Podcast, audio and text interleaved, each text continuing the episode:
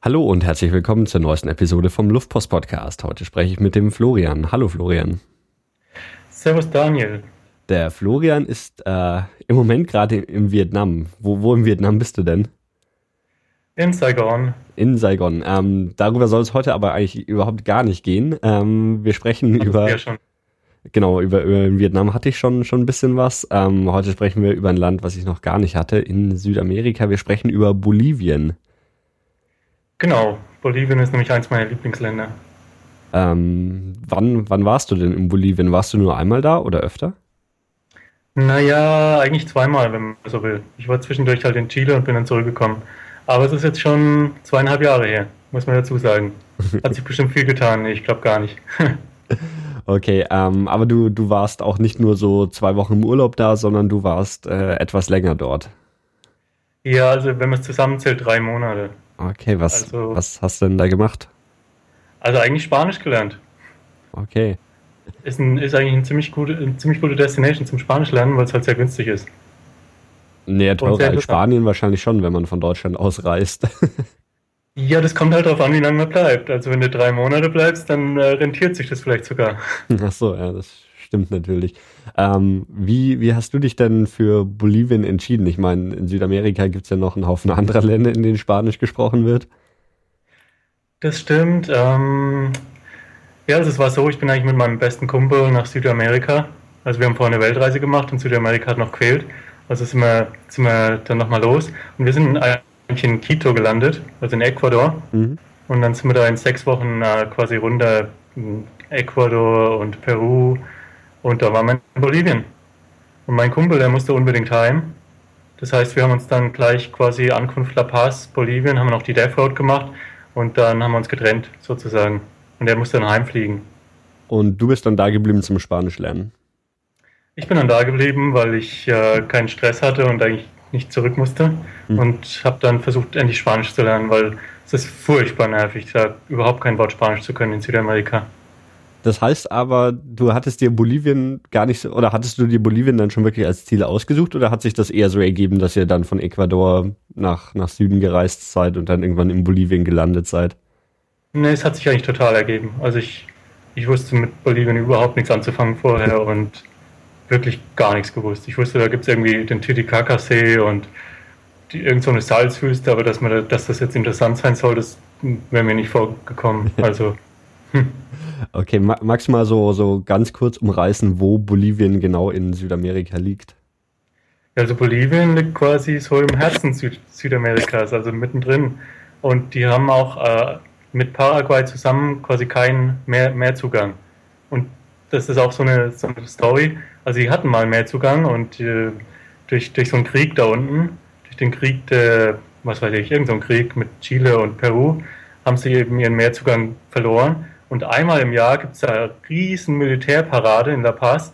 Und ähm, wie, wie demand our Ma, äh, Marback und, äh, und so weiter. Also die haben das noch nicht verkraftet, dass sie, dass sie keinen Mehrzugang mehr haben. Okay, ähm, ja, dann lass, lass ähm, ja. Und was noch zu Bolivien zu sagen ist, ähm, es ist halt eines der indigensten Länder zusammen mit Peru. Also es ist quasi wirklich, da sind die, naja, die äh, Eingeborenen, also nicht Eingeborenen, quasi die, die Nachfahren der Maya, wenn man so will, und von anderen Stämmen. Okay. Also woanders Argentinien jetzt zum Beispiel sind ja viele Einwanderer. Mhm. Oder ähm, Brasilien oder auch Chile. Chile ist sogar deutsche Einwanderer. Aber Bolivien ist quasi noch so am indigensten. Okay, wie, wie ist denn Bolivien so ähm, von der Lage her? Ist das auch so, so extrem hoch? Oder ähm, weil's, weil's, ja, es liegen da die, gehen da die Anden noch schon, oder? Ja, ja, liegt eigentlich mitten in, den- mitten in den Anden, zumindest so ähm, das, was der normale Reisende so sieht von Bolivien. Also erstreckt sich aber bis, bis quasi zum brasilianischen Regenwald dann runter. Also gibt drei Klimazonen ungefähr. Also eigentlich mehr, aber die Bolivianer unterscheiden da nur zwischen Berg, Tal und Pampas, sozusagen. Okay, ähm, also du. Der Witz ist, Ja. Das, ist, das liegt alles ziemlich nah beieinander. Also wenn man da in La Paz ist, in der heimlichen Hauptstadt, dann ähm, kann man da quasi an einem Tag alle Klimazonen durchlaufen und zwar mit dem Fahrrad. Okay, wie, wie groß ist denn Bolivien so, so an sich? Ist das auch so super klein? Eines der kleineren Länder ist klein. Also, naja, ich kann es jetzt gar nicht so vergleichen mit Deutschland. Weiß ich nicht. Ja, ich, ich habe es hier gerade auf, auf Google Maps offen. Gut, es scheinen schon irgendwie ein paar hundert Kilometer in, in also so klein jetzt Südrichtung nee. und, und Ost-West-Richtung zu sein, ja. Es gibt schon viel, ja. vor allem bei den Bussen dort und so, da braucht man schon, da, also ich habe nicht hier alles gesehen.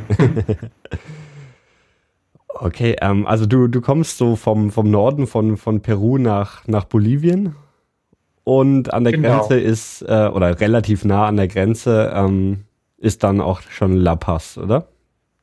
Ja, genau. Eigentlich kommt man dann erstmal von Peru kommen zum Titicaca-See. Okay, ich, ja, ich erinnere mich ganz dunkel in meiner Peru-Episode, die schon, schon ewig her ist. Da haben wir, haben wir auch über, über den Titicaca-See gesprochen. Hast du dich dann, ähm, da, oder kann man, kann man da was machen an, am Titicaca-See, oder? Ja, ist ehrlich gesagt ziemlich cool auf der, Peru, äh, auf der bolivianischen Seite auch. Also die meisten Leute berichten daneben immer, oder ich weiß nicht, Bolivien hat halt schon so einen Ruf, weißt du? Also es, indigen heißt eben auch, äh, es ist halt auch sehr arm. Mhm. Und aber ich finde, das macht es halt auch interessant. Also nicht die Armut, sondern ähm, die Tradition. Und, ähm, und auf der bolivianischen Seite gibt es halt eine große Insel, wo fast jeder hingeht. Und die Insel ist auch äh, für die Inkas wichtig und so weiter. Also es ist eigentlich schon interessant. Und ähm, vor der Insel, also der letzte Ort vor der Insel, ist auch so eine berühmte Wallfahrtsstätte und heißt äh, lustigerweise Copacabana. äh, und das ist so, also ja. nicht, äh, in Brasilien gibt es ja einen Strand, der heißt Copacabana, mhm. aber die haben den Strand nach dieser Wallfahrtsstätte benannt und nicht umgekehrt. okay, dann ist das quasi das Original. Ja, was ich gerade noch fragen wollte, so, so vorab, wie ist denn, wie ist denn Bolivien so aktuell oder zu dem Zeitpunkt, wo du da warst, von, von der politischen Situation? Ich meine, es gibt ja ein paar Länder, ähm, wo, es, wo es politisch teilweise etwas schwierig ist. So, äh, wie, wie ist denn da Bolivien gewesen? Oder immer? Also, es ist sogar sehr witzig, weil man davon sogar als, also normal kriegst du als Reisender ja von der politischen Situation nicht viel. Also, mhm. ich habe deine Ägypten-Episode äh, gehört und da war ja Revolution oder mhm. kurz vorher und das war ja als Reisender trotzdem, trotzdem ziemlich, ziemlich in Ordnung. Und in Bolivien äh, gibt es keine Revolution. Im Moment sind die Leute eigentlich recht glücklich, weil ähm, zum ersten Mal ein indigener Präsident, also ein, äh, ein Indigeno Präsident geworden ist. Und naja, glücklich sind sie halt nie mit der politischen Lage, aber ähm, in Bolivien ist quasi Tradition, dass man eine Straßensperre macht, wenn einem was nicht passt. Und das haben wir auch am Titicaca-See dann mitgekriegt. Also ähm, die Sache ist, ich war jetzt zweimal dort. Wie gesagt, ich war zwischendurch in Chile mhm. und ähm, beim ersten Mal war ich allein, weil ich mich ja gleich von meinem Reisepartner getrennt habe. Und beim zweiten Mal war ich aber erstens dann mit Freundin dort, also die ich auch erst in Chile kennengelernt habe, aber die, mit der ich jetzt immer noch zusammen bin. Und wir waren außerdem mit Fahrrädern dort, also nochmal eine ganz andere Situation. Okay. Und die, warum ich das jetzt erzähle, ähm, wir sind eben mit den Fahrrädern dann quasi in so eine Straßensperre gekommen. Das heißt, da war auch überhaupt kein Verkehr. Das war, das war einwandfrei. Es war eine optimale Fahrradtour. Kein einziges Auto, alles abgesperrt. und unsere Fahrräder, das, die haben uns halt recht freundlich begrüßt und also mit den Fahrrädern überhaupt kein Problem. Also da kann man die Straßensperren dann auch, auch quasi umfahren oder überwinden. Ja, also Straßensperre ist halt so, da ist ein Haufen Dreck auf der Straße. und da trägst halt dein Fahrrad dann drüber. Oder die helfen dir sogar oder halt nebendran eine Spur oder was. Und ja, das war, da war gerade irgendwas. Ach ja, die wollten irgendwie die, die wollten eine Brücke bauen. Und die äh, Einwohner wollten ja, dass die eine Brücke bauen, weil die dann nicht mehr ihre Fähren, also die Fährmänner wären dann arbeitslos gewesen und sowas halt. Also mhm. gar nichts Besonderes. Okay. Ähm, wenn das, also wahrscheinlich war, warst du schon gewöhnt, weil du ja davor schon so in den Anden unterwegs warst, ähm, aber die, die Höhe macht sich da auch so auf, also für, für, für jemanden, der, der da jetzt gerade neu ankommt, körperlich bemerkbar, oder? Absolut, also ähm, La Paz liegt auf 3600 und da gibt es auch kein Tal oder nichts, das ist schon Tal. Also ähm, direkt neben La Paz ist noch die indigene Hauptstadt sozusagen, die liegt schon auf 4200 und dann geht es eigentlich nur nach oben. Also La Paz ist quasi selbst im Kessel. Und wenn man dann ankommt, also beim zweiten Mal sind wir eben aus Chile gekommen, also aus Meereshöhe, und dann mit dem, mit dem Bus in sechs Stunden nach La Paz und erstmal zwei Tage Höhenkrankheit. Furchtbar. ähm, immer wenn ich La Paz höre, dann, dann kommt bei mir ganz dunkel so eine Erinnerung aus dem Erdkundeunterricht hoch. Ich weiß aber nicht mehr genau, was das Besondere bei La Paz war. Es hatte mit der Temperatur zu tun. Entweder, dass die Temperaturschwankungen zwischen den Jahreszeiten so niedrig sind wie in sonst keiner anderen Stadt oder irgend sowas. Ähm, ich weiß nicht, ob du da zufällig was dazu weißt. Ich musste immer nur dran denken, wenn ich was von La Paz höre, weil das ja, also das habe ich jetzt noch nicht gehört, aber es stimmt. Also auf jeden Fall. Ähm, es ist dann so, die Leute sagen, jetzt ist Winter und das ist halt wie vorher. Also beim zweiten Mal, wo man ankam, mhm. war halt dann Winter. Und äh, der einzige Unterschied war, es hat viel weniger geregnet. war ja, ganz ja. gut. das ist cool. Ähm, ja, wie, wie regnet sonst im, im Sommer dann viel? Also dann, ja, dann ist die Unterscheidung da wahrscheinlich auch eher so ähm, äh, Regenzeit, ja. Regenzeit und, und äh, Trockenperiode oder sowas. Aber nicht so, nicht so wie in Südostasien. Also ähm, es gewittert halt mal. Oder es regnet halt mal. Mhm. Aber es gibt jetzt keinen kein Monsun oder sowas. Naja, also ich denke, weiter unten ist das wieder was ganz anderes, aber wir waren jetzt nur einmal in, den, in der Pambas, in Pambas. Aber in den, im Hochland, im Altiplano, ähm, ist eigentlich nichts Besonderes von Jahreszeiten zu merken. Es ist ähm, aber recht kalt, also muss man schon sagen. Wie, wie, ähm, wie, wie kalt ungefähr? Also tagsüber kann, also Deutschland. also tagsüber, ich meine, wenn du halt denkst, äh, wenn du da nach Chile gehst, äh, gleiche, gleiche Höhe quasi, aber am Meer. In Arica ist quasi so Surfer, Surfer Hotspot und da ist halt also T-Shirt-Wetter die ganze Zeit, aber La Paz auf der gleichen, also Latitude auf, der, auf dem gleichen Breitengrad. Mhm. Ähm, naja, es halt, liegt halt auf 4000 quasi. Und mhm. T-Shirt-Wetter, also wenn du Glück hast, kannst du tagsüber nur mit T-Shirt rumlaufen, aber auch nur in der Sonne. Ja, aber ist jetzt auch nicht unangenehm und es gibt halt überall Alpaka-Sachen zu kaufen, wenn man nichts dabei hat. Gut, dann, dann lass uns mal ein bisschen so deine, deine Reise nach ähm, losgehen. Ähm, gibt's, gibt's zum Titicacasee noch was oder sollen wir dann schon direkt nach äh, La Paz gehen? Also Titicacasee möchte ich noch kurz empfehlen, eben wegen dieser Insel da. Und also das äh, Kuriose, also die Insel ist wunderschön, super schöne Sonnenuntergänge, das sind überall Inka-Städten, weil das quasi als die Geburtsinsel der Inka gilt, wobei die ja eigentlich, naja, ist ja auch wurscht, auf jeden Fall in der Mythologie sehr wichtig. Und der Witz ist, weil das so quasi touristisch und auch Copacabana ist eigentlich touristisch so eines der Highlights in, in Bolivien, wenn man so will. Und deswegen hat diese Insel pro Einwohner mehr Pizzerias als Rom. also so kann man sich das da vorstellen. Aber es ist wirklich schön. Ist es dann touristisch irgendwie überlaufen? Ja, also als wir dort waren, war eben gerade diese Straßensperre, das heißt, da war kein Mensch. Mm, okay. Aber man kann sich das schon vorstellen, dass das normalerweise ähm, doch auf einige, äh, doch einiges mehr los ist, ja. Mm. Überlaufen würde ich in Bolivien nirgendwo sagen.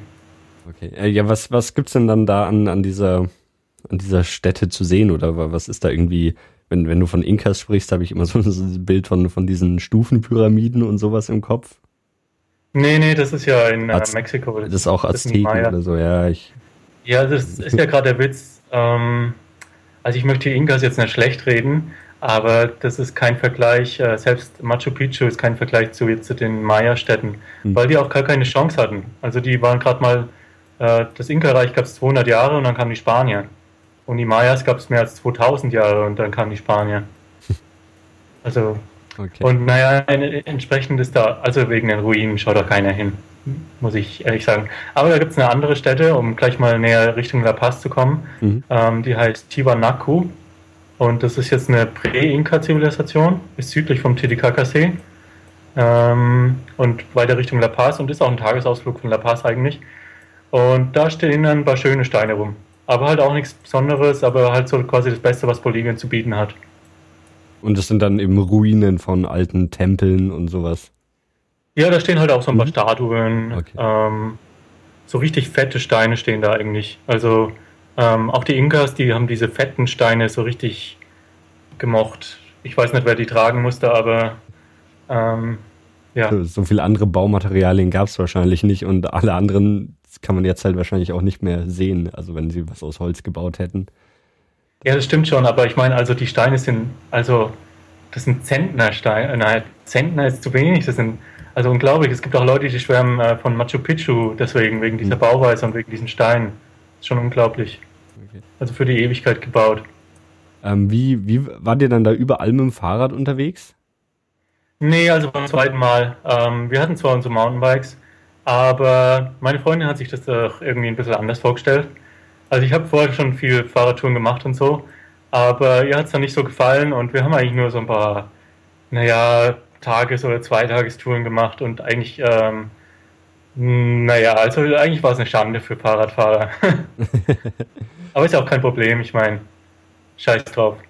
Ihr wart dann mit dem Bus unterwegs, oder wie? Ja, viel mit dem Bus und wir sind dann auch quasi an die interessanten Stellen mit dem Fahrrad gefahren und dann haben wir die quasi die nur die interessante Tour mit dem Fahrrad mhm. gemacht mhm. und sowas halt. Okay. Also mehr Fahrradtouristen als jetzt äh, ähm, Bikepacker. Mhm. Okay. Ja, und, ähm, das war weit. Das mal. Tiwanaku ja. hieß der Ort, oder? Ähm, genau. Aha. Also da, dem entkommst du auch nicht, wenn du in La Paz bist. Da, in La Paz gibt es so eine Touristenstraße und da gibt es halt dann Touren und das sind halt die, die üblichen fünf Touren oder was es da gibt und da ist die Death Road ganz oben, also die gefährlichste Straße der Welt, wobei, also da, da möchte ich auch nochmal kurz was dazu sagen, aber ähm, was anderes ist eben dann Tiwanaku, ähm, was anderes ist äh, das höchste Skiresort der Welt, das ist sehr nett, aber es, da gibt es keinen Schnee mehr, Klimawandel und so weiter.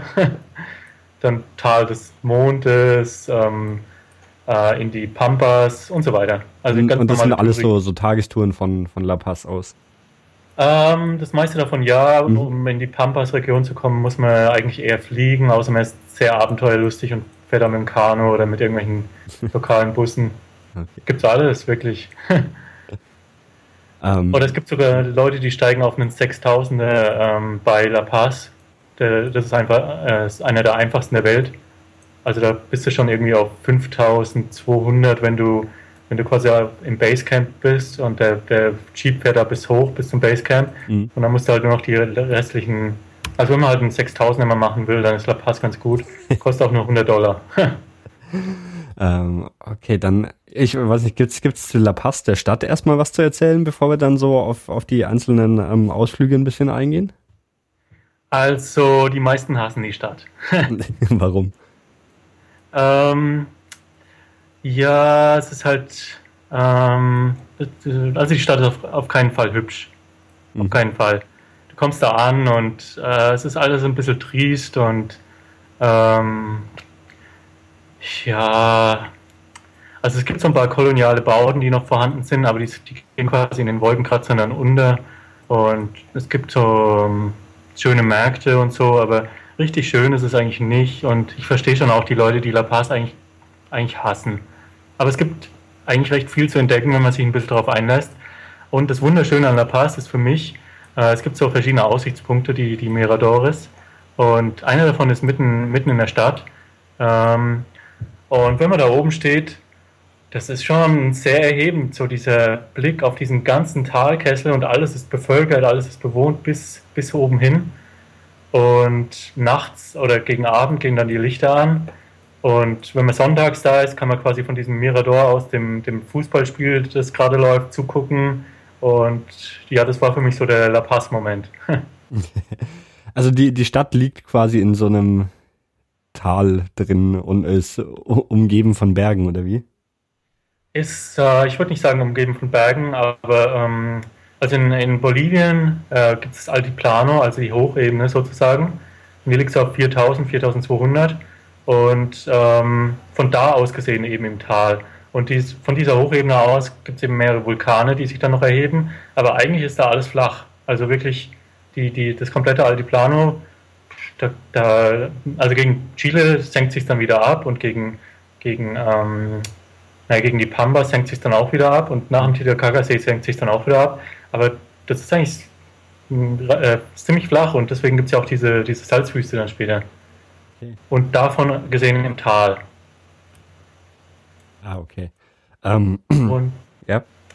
und das äh, Witzige ist, also umgeben von La Paz, also in La Paz ist es quasi äh, umgekehrt wie vielleicht in anderen Städten, oder ist mehr so wie in Brasilien, dass die Favelas oder die die Slums sozusagen oder die, die, die Armen äh, quasi an den Hängen dann wohnen, also möglichst weit oben. Je weiter oben, desto günstiger. Dann gibt es ja nochmal Erdrutsche und so, also es ist kein Spaß. Mhm. Und die, äh, die Heim, also naja, heimliche Hauptstadt kann man nicht sagen, aber also die indigene Hauptstadt, also La Paz ist eigentlich gar keine Hauptstadt, aber da, da ist der Präsident und da wird alles entschieden und ähm, aber nebenan, gleich nebenan, quasi außerhalb von dem Talkessel dann auf der Hochebene ist El Alto, da ist auch der Flughafen und das ist quasi die indigene Hauptstadt. Also das sind die ganzen, da wohnen die Indigenen und die, die ärmeren Leute quasi. Und das ist dann auch die, die offizielle Hauptstadt von? Ähm, nee, nee, nee, so nicht. Äh, also La Paz ist schon wirklich, ist nicht die offizielle Hauptstadt, aber eigentlich die Hauptstadt. Aber, also indigene Hauptstadt ist zu viel gesagt einfach mehr der, der größte indigene Ort mhm. äh, in Bolivien. Okay. Also da, wo die ganzen Indigenos hingehen, wenn sie quasi nicht mehr weiter wissen, wenn sie, wenn sie in die Stadt wollen. Weil es halt mit Landwirtschaft und so mhm. auch nicht mehr so. Mhm. Und dort gibt es auch den größten Markt der Welt. Und ähm, ist wirklich ein Spektakel. Also ich war da zwölfmal dort und habe nicht alles gesehen. äh, also Markt wirklich so, so im, wie, wie, wie man es jetzt vielleicht im Kopf hätte, also einfach äh, ja irgendwie Stände, auf denen es von, von irgendwie, ich weiß nicht, gefälschten Fußballtrikots über Obst und Gemüse alles. gibt oder? Genau, alles, genau. und noch viel mehr, viel mehr als man sich denken kann. So gebrauchte Mullbinden und Autos und dann aber auch wieder Tiere, Haustiere, Lamas, viele Autos, wirklich sehr viele Autos. Man denkt sogar Hammer und so und viel Essen. Und es gibt halt direkt an dieser Abbruchkante, wo es dann quasi ins Tal zu La Paz geht, gibt es die Avenida Panoramica und da ist der, hm, da ist eben auch der Markt.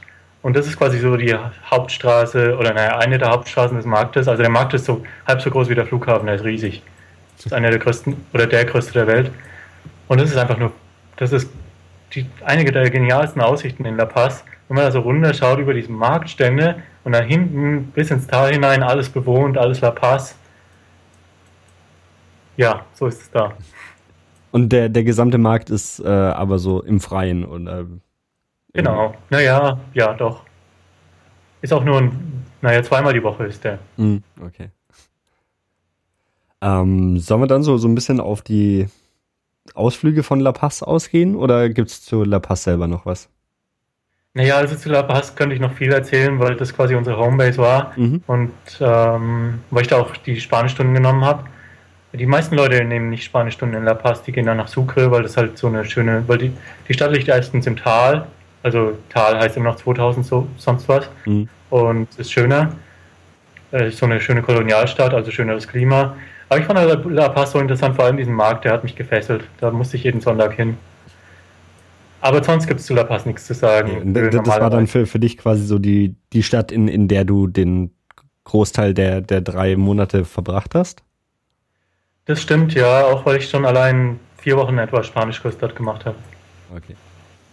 Ähm, ja, dann, auch weil es so interessant ist. auch die Tagestouren, auf die wir jetzt zu sprechen kommen.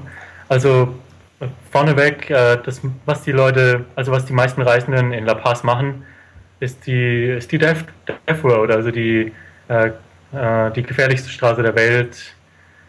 Ja, also da kriegt, leitet man sich dann ein Mountainbike, ähm, wird mit dem Bus dann auf den Pass gefahren und dann stürzt man sich da ins Tal mit dem Mountainbike. Und das ist so, heutzutage ist da kein Verkehr mehr, weil die eine Umgehungsstraße gebaut haben. Aber die Straße hat halt diesen Ruf als gefährlichste Straße der Welt aus den Zeiten, als da eben auf einer quasi einspurigen Bahn ähm, Gegenverkehr mit Bussen, mit vollbeladenen Bussen stattfand. Und wenn da halt mal ein Bus, also es ist wirklich passiert, dass da ein Bus mit 40 Leuten in dem Bus einfach äh, runtergefallen ist von dieser, also weil halt Gegenverkehr kam oder was auch immer oder weil es die meiste Zeit neblig und nass ist, dann ist es kein Wunder, wenn es die meisten Todesopfer dort auf dieser Straße gibt oder halt in der Vergangenheit gab. Aber heutzutage ist es nur noch Marketing. Okay. So, ja, ich, also ich, ich habe gerade so, so Bilder davon angeschaut. Also so, so eine, ja, wie nennt man das, so, so eine Straße, die sich so an einem Berg entlang schlängelt und auf der einen Seite geht es eben ins Tal runter, aber halt richtig, richtig steil. Ja, schon krass. Aber wenn man schon mal in den Alpen war, dann kennt man das. Gut, also aber da wird vielleicht ein bisschen anders Auto gefahren als in Südamerika, oder? Ja, wobei halt heutzutage da überhaupt niemand mehr hm. fährt. Da fahren nur noch die verrückten Touris mit ihren Fahrrädern. Was nicht heißt, dass es keine Todesopfer mehr gibt, weil die Touris, also da gibt es dann schon Leute, die, die haben das dann nicht unter Kontrolle und naja, da stürzen dann auch schon mal Leute so. Ich glaube, bisher gab es ungefähr 20 Todesopfer, seitdem, seitdem da Touristen runterfahren. Okay.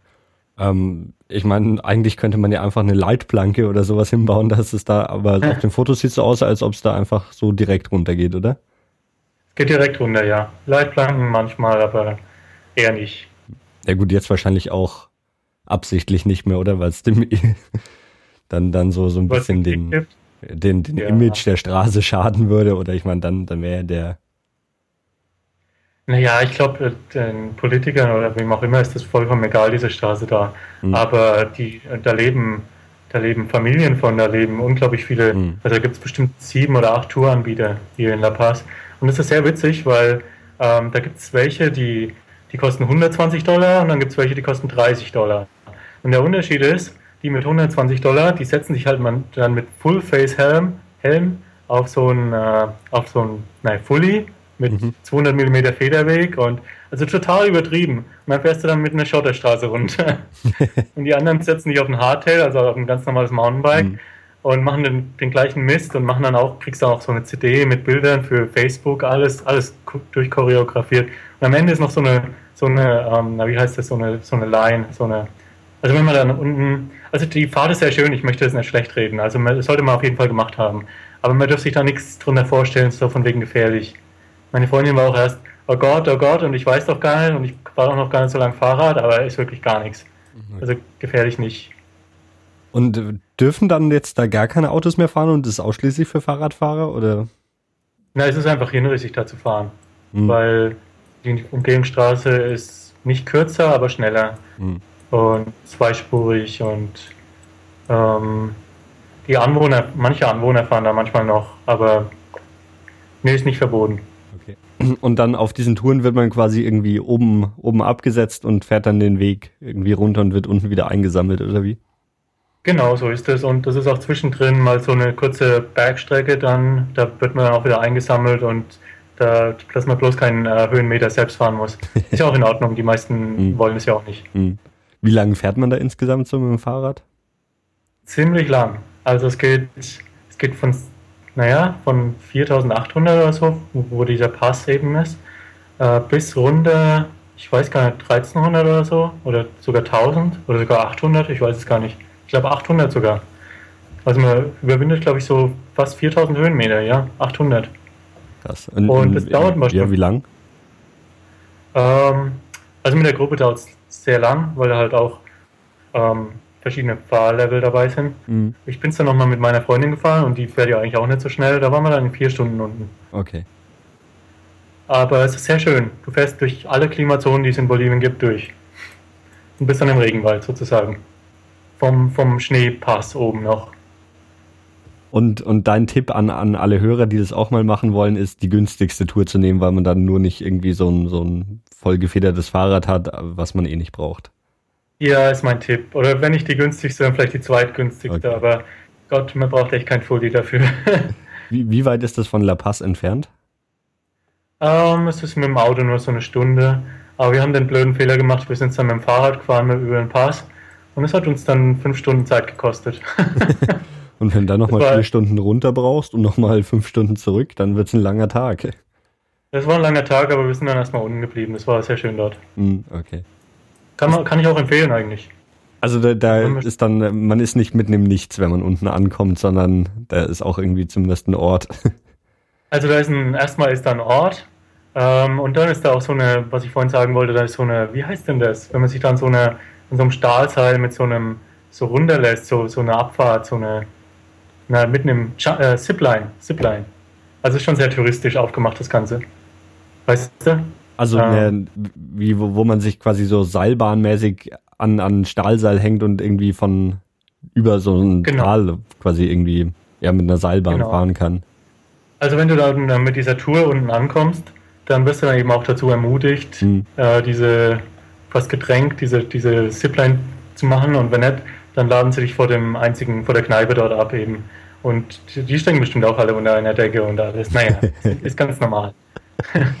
ja. Aber das zweite Mal, als wir da runtergefahren sind, da waren wir eben sehr spät dran, weil es wie gesagt einen ganzen Tag gedauert hat. Und dann gibt es da aber auch sehr schöne Übernachtungsmöglichkeiten, so mitten im Regenwald quasi. Und so mit einer Veranda und schönes, schön modern und äh, mit Hängematte und alles. Und da sind wir erstmal geblieben.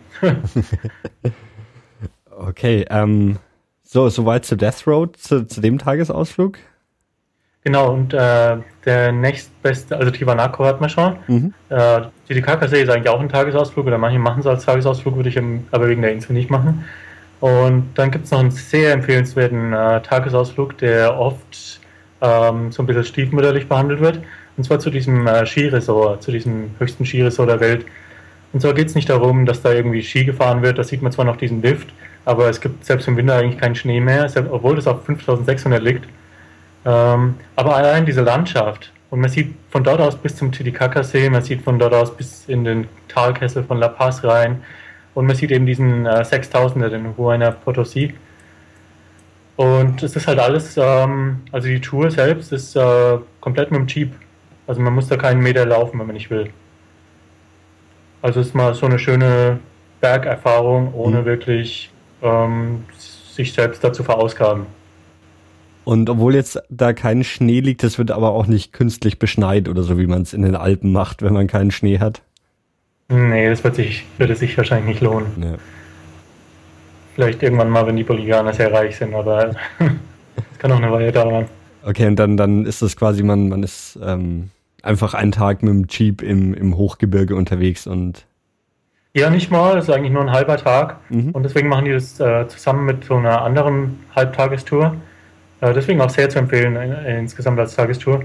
Also wenn man dann wieder runterkommt nach La Paz, fährt man quasi in die andere Richtung und zwar noch weiter ins Tal hinein. Und da kommt man dann zum Valle de, de la Luna. Ähm, das ist so eine Felsformation mit so, naja, mit so, naja, mit so Monolithen, die dann so nach oben ragen und sehr schön, sehr, es schaut halt wie eine Mondlandschaft aus dann. Deswegen heißt es halt so. Und da kommt man dann quasi auch durch die, also La Paz hat halt eben auch so eine reichen Gegend, ähm, äh, Distritos zu. Da leben halt die ganzen naja, Diplomaten und so und auch die reichen Bolivianer. Da fährt man dann auch mal durch oder vielleicht auch nicht. Aber also La Paz ist schon sehr vielfältig. Mhm. ja, und das ist wahrscheinlich so das meiste, was, was die meisten Leute an La Paz interessieren dürfte. Und eben so, ein, so einen Aussichtspunkt würde ich unbedingt mal mitnehmen. Mhm. Aber die, halt die sind quasi so, so eher noch, noch fast in der Stadt drin, oder wie? Ja, also zum einen kann man da richtig hinlaufen, mhm. wenn man will, oder halt ein Taxi nehmen. Wie, wie ist es denn eigentlich so mit, mit öffentlichem Nahverkehr in La Paz? Ja, sehr witzig. Da gibt es halt so Kollektivos. Also ähm, so, so Kleinbusse, die. Äh, so Kleinbusse, ja, und als sehr klein. wo, wo in Europa neun Leute reinpassen und in Südamerika 15 Leute reinpassen, oder wie? Ja, eher so 15, vielleicht eher so 12, also keine indischen Verhältnisse. okay. und ähm, das Witzige an La Paz ist, man kann sich eigentlich fast nicht verlaufen weil, äh, weil es halt so ein Tal, Tal eigentlich ist und du läufst halt nach unten und dann kommst du auf die Hauptstraße. Hm. und da fahren dann auch die ganzen Kollektivos, die fahren zwar woanders ein bisschen, aber das muss man erst mal rauskriegen. Ich glaube, ja. in der Peru-Episode haben wir auch über, über so Kollektivos gesprochen und ähm, da war es immer oder total unklar, wo die fahren, wann die wohin fahren, wie man die sich überhaupt anhält. War das für dich auch irgendwie erstmal schwierig rauszufinden? Ja, also rauszufinden ist immer schwierig, aber es hat schon System. Also ich, äh, es hat wahrscheinlich an jedem Ort System. Zum mhm. Beispiel auch in Peru, in Cusco, da gibt es das Batman-Mobil und du denkst dir einfach nur, Batman, was soll denn das jetzt heißen? Soll das ein Witz sein? Aber das Batman-Mobil hat halt eine richtige, also Mobil weiß ich nicht, Batman Kollektivo, das hat halt eine richtige Route und die Einheimischen wissen das alles und da, da ist ein Batman oben drauf und ja, das weißt du halt als Tourist natürlich nicht. Mhm. Aber es, aber, aber es ist bei, bei den ganzen Kollektivos nicht so, dass es da quasi eine Firma gibt, die ein Netz plant und sowas, oder? Nee, nee, das sind immer so zwei Typen. Das ist ein Fahrer und einer, der die, das Geld einsammelt mhm. oder manchmal auch nur der Fahrer. Und das ist, glaube ich, immer Familiending. Mhm. und die Kollektivo-Fahrer, die haben nämlich letztens, also ich, haben auch eine Straßensperre gemacht, weil eben jetzt äh, so eine Gondel gebaut wurde. Und die ist jetzt auch errichtet. Also ich war jetzt nicht mehr da, seitdem es die gibt. Aber jetzt mittlerweile kann man zwischen den beiden, also zwischen El Alto und zwischen La Paz mit so einer richtigen Berggondel quasi fahren. Okay. Weil halt auch der Verkehr furchtbar ist und mhm. hat sich der Präsident gedacht, jetzt machen wir das. War bestimmt sauteuer, total übernommen, aber also besser als Kollektivos bestimmt, aber die Kollektivofahrer werden halt dadurch quasi arbeitslos, weil das auch subventioniert ja. ist und sehr günstig ist, diese so eine Gondelfahrt. Also so günstig kriegt man wahrscheinlich nirgendwo auf der Welt eine, eine Fahrt mit, eine, mit so einer Berggondel. Mhm. Naja, was soll man machen? Ja. Ja, also in, in, Bolivien ist halt immer so im Hinterkopf, da sieht man immer diese, ähm, das ist ja immer alles ein bisschen wirtschaftlich prekär. Mhm. Das, das, sieht man auch als Tourist. Und das mögen halt viele Leute nicht, aber ich finde es gut, wenn man so daran erinnert wird, so uns geht's gut und naja, so geht's halt auch. Mhm. Also die Leute sind nicht unglücklich oder so, aber ähm, oder kommt mir zumindest nicht so vor, dass die schwer zu beurteilen. Ja. Okay, ähm, du hast aber noch mehr von Bolivien gesehen, außer jetzt so die ähm, Ecke ja, ja, um La Paz rum. Also nächster Stopp äh, auf dem Touristentrail sozusagen ist dann ähm, ja entweder Sucre oder gleich die Salau Uyuni. Also die meisten Leute fahren erstmal nach Sucre, das ist quasi so die schöne Kolonialstadt von Bolivien, gibt es auch. Aber ähm, wurde eigentlich ziemlich wurde später gebaut als die meisten Kolonialstädte jetzt so in Peru oder so, weil ähm, die hängt ja zusammen mit der anderen Stadt, wo die, äh, also Potosí, äh, komme ich später noch drauf zu sprechen. Aber äh, Sucre ist sehr schön und ist die eigentliche Hauptstadt, also die konstitutionelle Hauptstadt, aber da schert sich niemand direkt drum. Aber ist sehr schön und da gehen auch die meisten Leute hin, um Spanisch zu lernen. Und kann man auch sehr gut verstehen. Und das ist wie weit von, von La Paz entfernt? Ähm, so zwölf Stunden im Nachtbus. Okay. Aber dann ja, ja de deutlich kleinere Stadt als La Paz.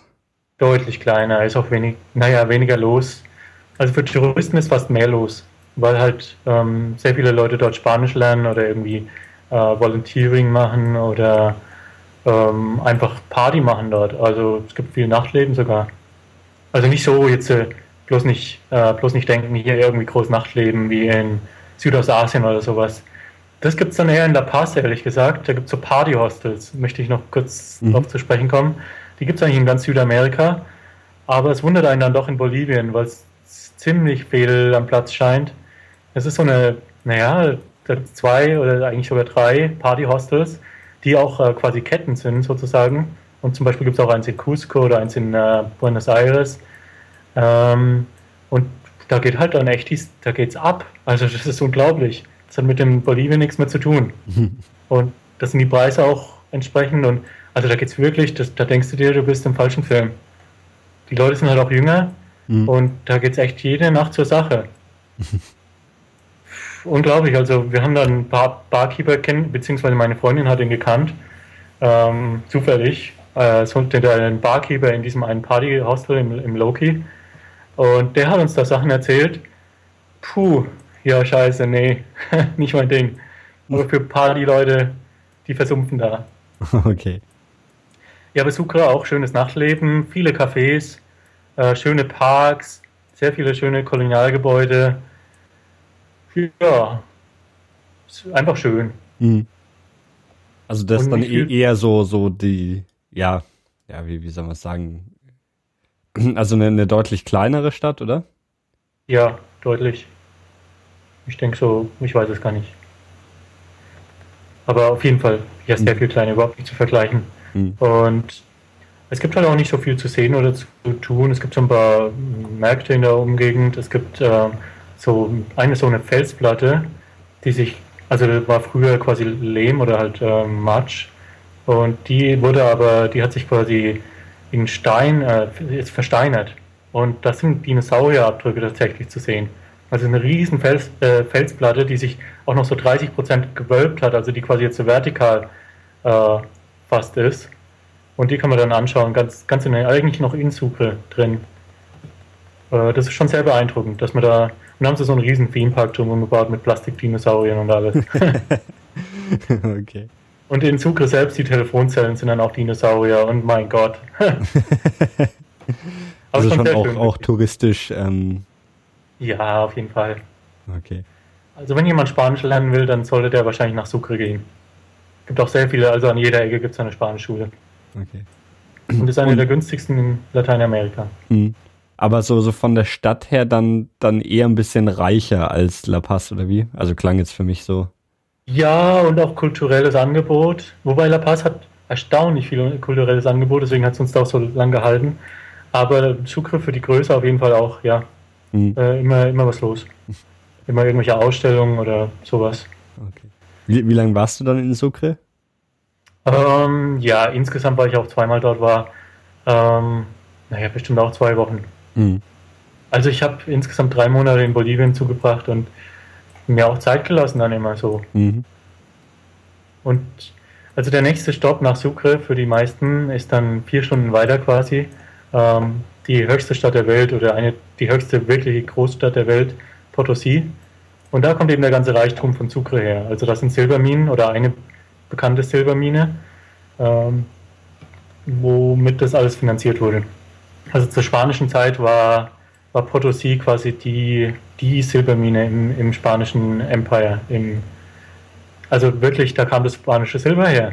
Wenn das spanische Silber aus Potosí mal ein, ein Jahr mal wurde das irgendwie ähm, von Piraten oder was weiß ich ähm, äh, erobert oder geklaut, als es auf dem Weg nach Spanien war. Da war Spanien fast pleite. es, also, und heutzutage gibt es ja eben kein Silber mehr oder kaum noch. Aber die Leute sind eben immer noch in diesem Berg drin, in dem Cerro Rico. Aber die, die sagen mittlerweile, also Rico heißt ja halt reich, also der reiche Hügel, der reiche Berg. Mhm. Und jetzt sagen sie halt eher äh, Cerro Pobre oder halt, also armes. und es ist schon, also Potosí ist furchtbar traurig und furchtbar, also nicht, nicht nur heutzutage, es ist halt auch heutzutage sehr, äh, ja, down to earth, also die armen Miner, die können halt nicht anders, also die, also wenn man dann so hinkommt, dann macht man so eine Minentour. Mhm. Also das ist wirklich ein Touri-Ding. Also das macht fast jeder Touri, der dorthin kommt, dass man dann in diesen Cerro Rico auch reingeht mit, mit dem ganzen Programm. Also man kriegt einen Helm auf und diese Gummistiefel und die Kleidung, die man da so hat. Und dann verbringt man da quasi so einen Tag in dieser Mine. Oder einen halben Tag, man will es ja nicht übertreiben. Mhm. Und das ist schon sehr interessant und ich würde es auch sehr empfehlen. Es ist so ein bisschen so wie Slum-Tourismus. Mhm. Ähm, aber im Guten, finde ich. Also, also die Miner, äh, die, die, wie sagt man, Minenleute, äh, die sind eigentlich sehr stolz. Ja. Wie bitte? Die Bergarbeiter. Ja. Äh, die sind eigentlich sehr stolz auf das, was sie da machen. Ähm, lustigerweise, weil äh, die haben halt eine Lebenserwartung von 40 Jahren, mhm. wegen dem ganzen Scheiß da drin, wegen der Luft da drin. Also wenn du als Tourist reinkommst, hast du bestimmt auch eine Lebenserwartung von 10 Tagen weniger oder sowas. ist wirklich so, ist, ist übel. Mhm. Und halt auch die Stadt selbst, man sieht halt, dass die Leute arm sind und am Hungertuch nagen eigentlich. Und früher waren die, also früher, äh, Potosí, ähm, das Silber, äh, die haben halt Pferde mit Silber beschlagen, ohne Scheiß jetzt. Und als der König mal zu Besuch kam, haben sie die Straße mit, mit Silber ähm, ausge, also mit, mit Silber, äh, Steinen aus, äh, die Straße gemacht quasi so einen Scheiß haben die damals gemacht und heute ist das so ein, so ein armes, aber auch damals, ähm, das weiß man ja gar nicht, ähm, das sind ungefähr 8 bis 10 Millionen Sklaven in diesen Minen gestorben. Also das ist eine riesen Zahl für die damalige Zeit. Das ist 18. Jahrhundert oder 17. Jahrhundert sogar. Ähm, da gab es da gab's in den ganzen Amerikas, also bevor der Kolumbus kam, gab es vielleicht 50 bis 100 Millionen Leute dort. Und etwa 10% von denen sind in diesen Minen gestorben. In diesem einen Dorf. Nee. Unglaublich. Und total traurig. Ja. Ähm, wird denn da jetzt heutzutage eigentlich gar kein Silber mehr abgebaut? Oder? Naja, es ist ja nicht nur Silber, was man da abbaut, also auch zu den besten Zeiten. Aber es ist halt so eine Lache, die man da rausholt, oder so ein, so ein, Zoll, so ein, so ein, nein, so ein, so ein Erz. Mhm. Und aus diesem Erz wird halt alles Mögliche gewonnen. Dann auch in so einem chemischen Prozess, wo die Leute dann auch wegsterben wie Fliegen. Mhm. Aber es ist jetzt quasi die großteils erschöpft oder wie oder war, also ja, da, da, wenn du meinst, dass, dass es früher eben so ja so, so viel Reichtum schaffen konnte und, und jetzt nicht mehr. Das liegt einfach daran, dass, dass die Ressourcen größtenteils erschöpft sind, oder wie? Ja, es gibt halt immer noch Silberadern in dem Berg drin, aber die sind auf jeden Fall nicht mehr so äh, leicht zu finden. Mhm. Und es, die, die Bergleute erzählen sich dann auch immer so Mythen, wie jemand halt reich geworden ist. Und es gibt tatsächlich auch welche, die haben einen Lamborghini dann quasi oder irgendeinen Sportwagen. Ähm, unglaublich krass in so einem Ort. Mhm. Die halt wirklich eine Silberlage oder eine Silbermine gefunden haben. Aber üblicherweise eher so Eisenerz oder mhm. äh, nicht Eisen, Kupfer. Kupfer. Okay. Ähm, nur, nur mal ganz kurz, dass, dass die Hörer auch so, so noch wissen, wie, wie die Route, auf der wir uns jetzt so bewegt haben, verläuft. Also La Paz ist ja so ganz an der westlichen Grenze von, genau, von äh, Bolivien und dann sind wir so Richtung Süden und ins Landesinnere nach Sucre. Und ja, Sucre ist so relativ mittig, ein bisschen weiter südlich der Mitte von Bolivien. Genau, und von Sucre aus, also die wenigsten äh, machen das wirklich, kann man eben dann auch nach Santa Cruz, ähm, so in das Flachland. Und das ist halt die wirtschaftliche Hauptstadt quasi. Also ich mit meiner Hauptstadt nicht weiß, aber so ist das halt in Bolivien. und da gibt es dann auch so Jesuiten-Dörfer, ähm, die man sich anschauen kann. Und man kommt halt auch in die Pampas von da, also in den Regenwald quasi. Und auch äh, beste Fluganbindung eigentlich international in Santa Cruz, weil es eben wirtschaftlich also Fliegen nach Bolivien ist ziemlich teuer, leider. Mhm. Man kann entweder nach La Paz fliegen, ähm, über Amerika meistens, American Airlines oder so. Am besten ist fast noch nach ähm, Peru, äh, nach Lima zu fliegen mhm. und dann in Lima selbst nach Juliaca an Titicaca-See zu fliegen und dann eine vier Stunden Busfahrt nach La Paz zu machen. Das ist wahrscheinlich am günstigsten. Okay. Oder eben Santa Cruz. Santa Cruz ist auch super von äh, Brasilien aus anzufliegen oder von Argentinien. Ja, aber das machen die wenigsten. Die meisten bleiben eben auf dem Altiplano oder gehen dann eben maximal nach Sucre oder Cochabamba. Und nach Cochabamba geht eigentlich auch kein Mensch. Was ziemlich schade ist, weil, also in Cochabamba waren wir auch. Und Cochabamba gilt so als die, ähm, na, die Gourmet-Hauptstadt. Ja, ja, schon wieder. Gourmet-Hauptstadt ähm, äh, Boliviens. Und es ist wirklich so, das Essen ist da sehr gut und auch sehr international. Sogar Mexikaner, also nicht nur so, so Schmarrn-Mexikaner, die es halt überall gibt. Mhm. Also nicht, dass es Schmarrn ist, ich meine, es schmeckt ja trotzdem, aber das, das schmeckt richtig gut in Cochabamba. Und auch das einheimische Essen schmeckt da besser. Okay. Ja, was, was ist denn so einheimisches Essen? Was ist denn so das bolivianische ja, also, Nationalgericht?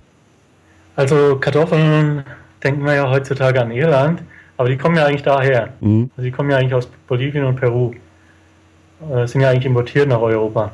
Und die gibt es in allen möglichen Facetten und Größen und Farben und Formen. Und da gibt's, da kriegst du zu einem Gericht kriegst du fünf verschiedene Kartoffeln. okay. Aber also es ist besser, als man denkt. Gerade Aber so sind die Kartoffeln dann so klassisch, wie, wie man eben hier auch die Kartoffeln erwarten würde? Oder gibt es auch irgendwie andere Sorten, von denen man in Europa noch ja, nicht Fall gehört hat? Ja? Auf jeden Fall. Also man bewundert sich dann immer, soll das jetzt eine Kartoffel sein oder was? Also die schauen aus. also die schauen auch teilweise nicht so appetitlich dann aus, weil man sich, weil man das nicht gewohnt ist. Hm, aber es schmeckt sehr gut. Also die meisten Kartoffeln sind eigentlich so lila eher oder so braun dann. Ja, das habe ich schon mal gesehen irgendwo, ja. Aber schmeckt eigentlich sehr gut und das bolivianische Essen ist jetzt nicht besonders, es hat jetzt keinen internationalen Ruf oder so, mhm. aber ähm, es ist auf jeden Fall abwechslungsreich, ähm, nahrhaft und günstig. Also kann ich echt nichts sagen. Ja, was, so was isst man denn zu den Kartoffeln dazu? also immer viel ja Fleisch. abwechslungsreich. Immer viel Fleisch. Mhm. Denken wir zwar gar nicht. Also es ist auf jeden Fall immer Fleisch dabei. Also viel würde ich jetzt nicht sagen, nicht wie in Argentinien. Aber es ist auf jeden Fall immer eine Portion Fleisch dabei.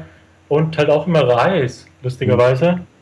Ähm, das ist so in Südamerika so eine Sache, ähm, dass man so viel Reis isst. Das wusste ich vorher gar nicht. Das wird auch, der wird auch importiert eigentlich, aber mhm. ist dann günstiger. Und eigentlich, was auch äh, aus Bolivien kommt, ist so dieses äh, Quinoa. und da gibt es dann auch viele Quinoa ist so ein, wenn ihr, also wenn jetzt jemand so ein Gesundheits, äh, äh, also so, so äh, wie heißt das, Bio und so, äh, die kennen das alle. Quinoa ist so eine, eine Hülsenfrucht, glaube ich, und ist sehr beliebt, ist sehr im Kommen mit äh, mit so, naja, Bio, Bio-Leuten, okay. weil es halt auch sehr nahrhaft ist. Mhm. Und, und ähm, in Bolivien ist es aber gar nicht mehr so verbreitet, wie es mal war, weil die das alles exportieren, weil die, weil vor allem in Amerika, in den USA, sind die so auf Quinoa-Trip, die kaufen das alles auf. Man kann sich das für die Einheimischen gar nicht mehr leisten zu den Preisen. Okay. Dann bleibt es bei verschiedensten Kartoffelsorten mit Fleisch. Mit Fleisch, ja vor allem mit Schweinefleisch. Okay. Eigentlich. Gibt zwar auch Lama und Alpaka, das ist aber mehr so eine Spezialität und ist auch ziemlich zäh eigentlich. Ja, hast du mal probiert. Ja, muss man schon mal probieren. aber aber nicht so dein, dein Lieblingsfleisch. Nee, schon eher so zäh. Ja. Aber also ähm, Schweinefleisch, so Chicharron oder so, da stehen die Bolivianer drauf mhm. und das schmeckt auch sehr gut eigentlich. Mhm. Ist nicht so, ist ganz anders als Chicharron in Mexiko. Ist, ist halt fettig und also gar, gar nicht, gar nicht besonders Quinoa-freundlich mhm. eigentlich, aber man kriegt es dann zusammen immer. Und ähm, ja, eigentlich auch so Soßen, also man kann sich dann selber würzen. Also man kann es dann auch sehr bekannt essen. Machen die Bolivianer eigentlich nicht so, aber wenn man, wenn man in Asien war, dann ist mir das sehr dankbar für sowas. Okay. Und auch sehr abwechslungsreich. Es gibt ja quasi in jedem Ort quasi so eine eigene erfundene Mahlzeit, wenn man so will. Also aus Oruro gibt es dann äh, Chakelkan oder wie das heißt.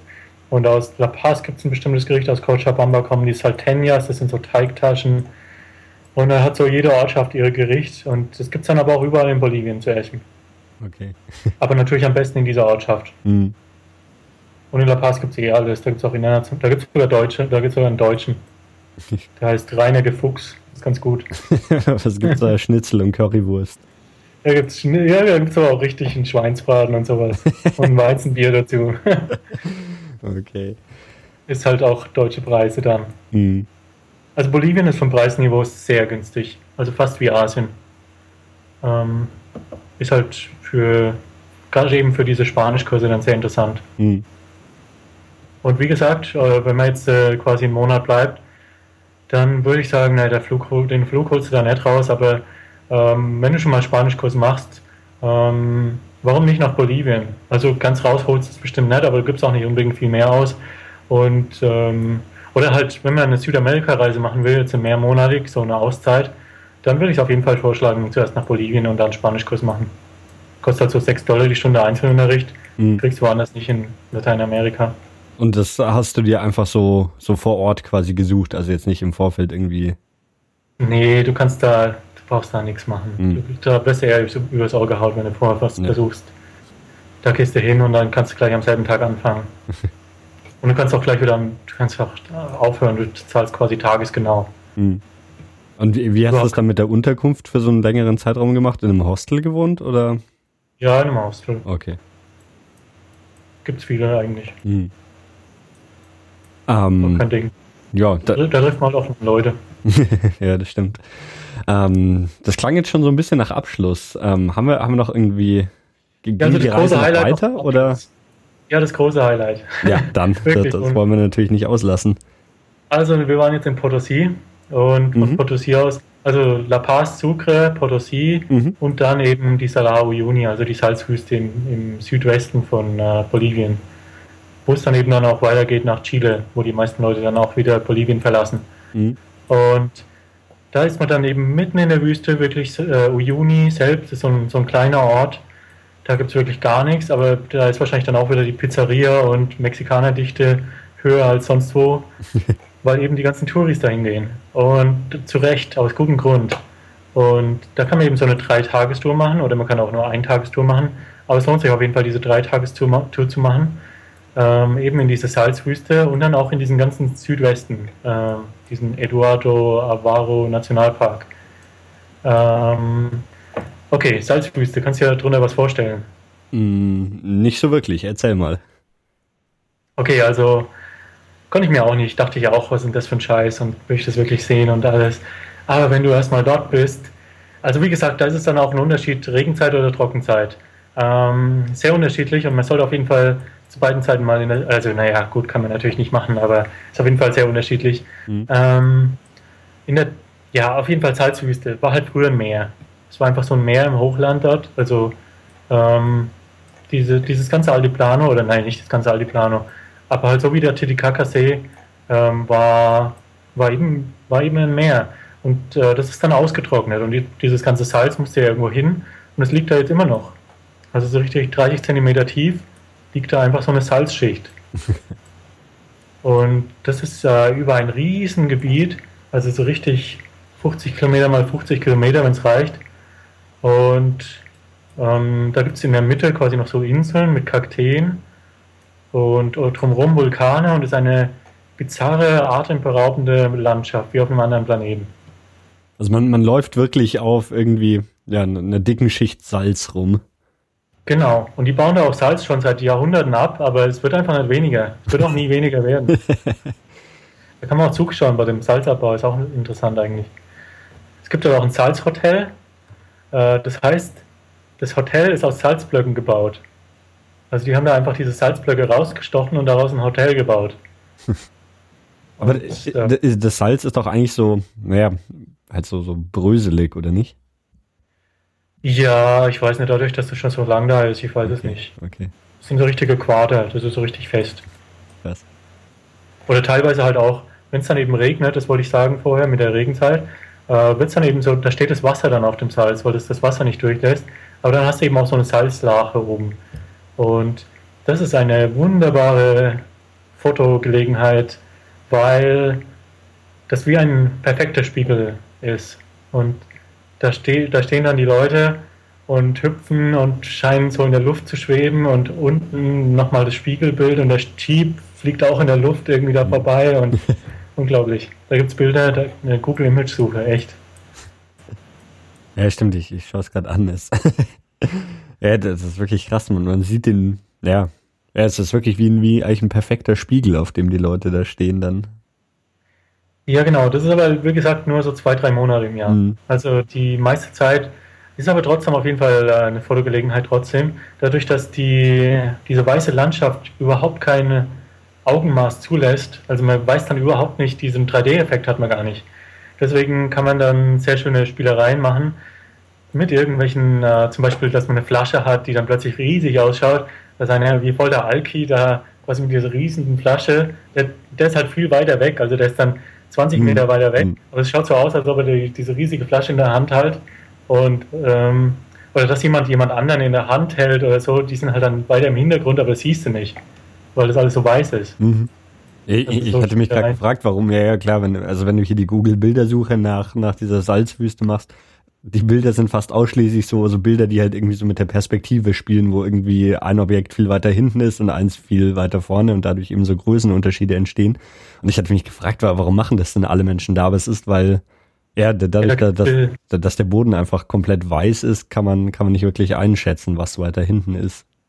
Genau, du hast eigentlich keinen Referenzpunkt. Ja. Außerdem bist du quasi instruiert, das zu machen. Also die, diese Jeep-Leute, die alle sehr nett sind, ähm, oder kann nicht für alle sprechen, aber die, die ich getroffen habe, ähm, die, die haben dann auch ihre Attrappen quasi schon dabei und dann wird da halt Fotopause gemacht. Mhm. und mitten in dieser Salzwüste gibt es dann eben diese Insel mit Jahrtausende oder Jahrhunderte alten Kakteen. Das ist halt dann, da wird dann auch Stopp gemacht. Und das ist aber auch wirklich sehr interessant. Ja, und dann geht's weiter. Ja, was, was ich mich gerade gefragt habe, ähm, wie ist es denn so von der Atemluft. Ich, ich war nämlich mal so in, in ja, also deutlich kleiner in, in, in den USA in so einer, ja, es war keine Salzwüste, aber halt so ein ausgetrockneter Salzsee. Und da war die Luft auch halt dann, wenn man geatmet hat, ganz, ganz merkwürdig salzig irgendwie. Ist es da auch so, dass, dass man das eher so, so in der normalen Luft beim Atmen merkt? Habe ich jetzt nicht gemerkt, aber hast okay. ja mehr auch, also würde mich nicht wundern hm. eigentlich. Nö, weiß ich gar nicht. Okay. Das, also das Salz ist schon sehr fest, also da fahren halt auch die Jeeps einfach so drüber. Mm, okay. Und da gibt es auch keine Straßen oder sowas. Die halten dann, also wir haben mal gefragt, wie der denn jetzt eigentlich diese Insel gefunden hat, die dann wirklich, also erst so nach 20 äh, Minuten Fahrt durch diese Salzwüste taucht dann diese Insel am Horizont auf. Und dann wird die immer größer und sonst hast du da eigentlich gar nichts. Mhm. außer diese Vulkane als Orientierungspunkt. Und der hat eben gesagt, er weiß genau, wenn er auf diesen Vulkan so halb links zufährt, dann muss er bei dieser Insel ungefähr rauskommen. Also da gibt es sonst auch keine, da gibt es nichts. Mhm. Als wir mit Fahrrädern zurückkamen, ähm, haben wir eben auch überlegt, sollen wir das jetzt machen, da mit dem Fahrrad in die Salzwüste zu fahren. Das war uns aber dann echt zu gefährlich, weil es halt echt nichts gibt und mhm. keine Ahnung. da verehrst du dich dann in der Salzwüste fest im Kreis oder was. Aber ich kenne jemanden, der das gemacht hat, also ist möglich. Ja, ja zur Not halt irgendwie GPS-Gerät mitnehmen oder so. Ja, hat man leider nicht. Hm. ist auch ein Empfang in, in, naja, offline. Ja, also mit dem Handyempfang ist ziemlich ja. nicht so das gut. Kann ich mir vorstellen, ja. Ja, Bolivien. Okay, ähm, wa was wolltest du eigentlich erzählen? okay, also nach der, also es ist ja eine Dreitagestour, wenn man das so macht, und das würde ich auf jeden Fall empfehlen, dass man das so macht. Und man kann dann auch an der Grenze zu Chile quasi abgesetzt werden. Das machen mhm. viele dann, dass man nach San Pedro weitergeht. Ähm, und wenn man das dann äh, nach der Salzwüste kommt, dann quasi die erste Übernachtung. Ist man auch so aufs Salzhotel gemacht, aber nicht so wirklich. Und das ist alles sehr günstig, diese, diese ganze Tour, das ist unglaublich. Das kostet irgendwie 60 Dollar für drei Tage. Alles inklusive, Essen, Wein, alles inklusive. Also Wein ist auch günstig in Bolivien. Und Bier und alles, unglaublich. Ja, und dann äh, fängt es eben an, am nächsten Morgen quasi, fährt man zu so einem Geysir und so in die, dieser Morgenstimmung da, unglaublich. Ähm, so diese Power, die dieser Geysir dann hat. Ähm, und so heiße Quellen dann und und dann sieht man so die anderen Leute so als Silhouetten in diesem Case hier verschwinden. Großartig. Hm.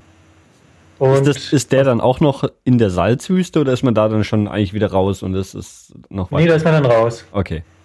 Also die Salzwüste ist wirklich so ein abgesteckter Bereich mhm. sozusagen. Okay. Aber diese ganze Landschaft ist furchtbar bizarr und ähm, man denkt sich dann in alle paar Stunden, dass man jetzt auf einem neuen Planeten ist plötzlich. Also auch diese Lagunas. Da gibt es so diese Hochland-Flamingos und na, die stark sind dann in dieser Laguna da rum und hinten dran siehst du Vulkane. Das ist einfach total unwirklich. Mhm. Und dann gibt es die Laguna Verde, die halt grün ist. Dann gibt es die Laguna Colorata, die ist äh, rot. Und dann gibt es noch mehr Lagunas und irgendwann hast du genug von den Lagunas. Aber dann siehst du ja halt diese Geysire, äh, dann heiße Quellen. Also es ist schon was geboten. Es ist zwar immer Langweile zwischendrin, zwischen den einzelnen Stops. Und Felsformationen gibt es schöne zu sehen, mit eben auch in dieser Vulkanlandschaft dann. Und einer davon heißt zum Beispiel, ähm, naja, äh, wie heißt äh, Steinbaum, also Arbol de Pietra. Und schaut echt aus wie so ein Baum. Also steht dann so auf so einem, steht dann so ganz dünn unten und weitet sich dann so nach oben aus, also total bizarr. Warst du bei dieser roten Lagune auch? Ich sehe dir gerade ein Bild davon. Das sieht ja wirklich, also es ist Halt, halt ja, eine Lagune und das Wasser ist äh, irgendwie knallrot. Ja, durch diese Eisenablagerung oder was ah, auch immer. Ja, da kommt man hin, wegen den, äh, mit der Tour, ganz normal, ja. Okay. Ja, das sind wirklich, es, es sieht aus wie ein Meer aus Blut oder sowas. Ja, und da sind halt auch noch Flamingos drin, also ist schon schön. und ähm, besonders schön halt auch mit den Bergen im Hintergrund und mhm. siehst da halt auch manchmal wilde ähm, wie heißen die, Vicunas, also so Alpaka-Viecher. Okay. Ist auch so ein Nationalpark, was auch immer das heißt in Bolivien. und dann bist du irgendwann an der Grenze zu Chile und dann ist für die meisten die Tour aus oder du machst halt dann einfach so, ein, so ein, eine Rundtour zurück nach Uyuni, aber da, da, kommt dann auch nicht mehr viel. Mm, okay. Und das ist eigentlich wirklich, also unglaublich, das ist ein Highlight für Fotografen und auch für, für jeden Reisenden eigentlich. Aber was man nicht machen sollte, ist das vielleicht ganz am Anfang zu machen, weil wegen der Höhenkrankheit, da, da geht es dann auch schon mal ziemlich hoch. Mhm. Geht's dann, also da ist das Altiplano dann auch fast zu Ende sozusagen, also diese flache, das flache Hochland, sondern da geht es dann richtig hoch auch manchmal. Manche Leute, die machen das, die kommen von Argentinien oder von Chile, machen dann diese Tour und haben dann gar nichts davon, weil sie die ganze Zeit höhenkrank sind. Das ist äh, traurig. Das ist furchtbar. Dann lieber von, von Norden kommen, das Pendler. Mhm. Erstmal akklimatisieren. Da, äh, die Höhenkrankheit sollte man auch nicht unterschätzen, da kann richtig was passieren. Ähm, also so, so normal, das, das, was viele haben, ist ja, dass man einfach irgendwie so, ja, dass einem schlecht ist, dass man Kopfschmerzen hat und sowas, oder? Genau. Ja, und das ist aber, das sollte man dann schon sehr ernst nehmen. Also, ähm, das ist quasi nur die, die, der erste äh, Schritt. Und dann kann es ziemlich schnell gehen, dass man irgendwie ein Hirnödem hat oder also es kann ziemlich schnell gehen hm, dann. Okay. Und La Paz, ich habe mal nachgelesen auf Wikipedia, ähm, liegt auf 3600. Und die meisten, also 50 Prozent der Leute, die auf äh, diese Höhe eben gehen, also 3800 oder was auch immer, die werden höhenkrank. 50 Prozent hm. dieser Höhe. Und dann muss, muss man eben damit rechnen, dass man eben tiefer gehen muss, dass man eben quasi ins Tal fliehen muss, sozusagen. Am besten ist es halt von Sucre irgendwie kommt oder so, oder vom Tiefland kommt. Und, und sich dann langsam hocharbeiten quasi. Genau. Hm. Und das ist auch, ja, also die Alpen, okay? Die Alpen sind so, also in den äh, Ostalpen hat man so 3000er und das sind Gipfel. Und die Leute sind dann immer so, oh, ich merke schon die Höhe so und ich werd, mein, der Atem wird ganz flach und so. Das ist ein furchtbarer Quatsch. Also dann so auf 4000, da merkt man es dann nämlich wirklich. Hm. Und da weiß man dann auch, wovon man da eigentlich redet. Also das ist wirklich krass. Vor allem auf äh, Chakaltaya dann auf 5600 dann nochmal so, so den, auf den letzten Metern auf diesen Gipfel dann hoch, wo man eben noch ein bisschen zu Fuß gehen muss. Das, das ist dann wirklich was anderes. Aber ich möchte mal jetzt äh, wenn man nicht auf den Mont Blanc geht, dann merkt man in den Alpen eigentlich nicht so viel von mhm. Höhenkrankheit und so. Ähm, wie, wie lange braucht man denn so, bis man sich irgendwie an die Höhe gewöhnt hat? Also wenn man jetzt, keine Ahnung, einfach von Europa nach La Paz fliegt oder sowas? Puh.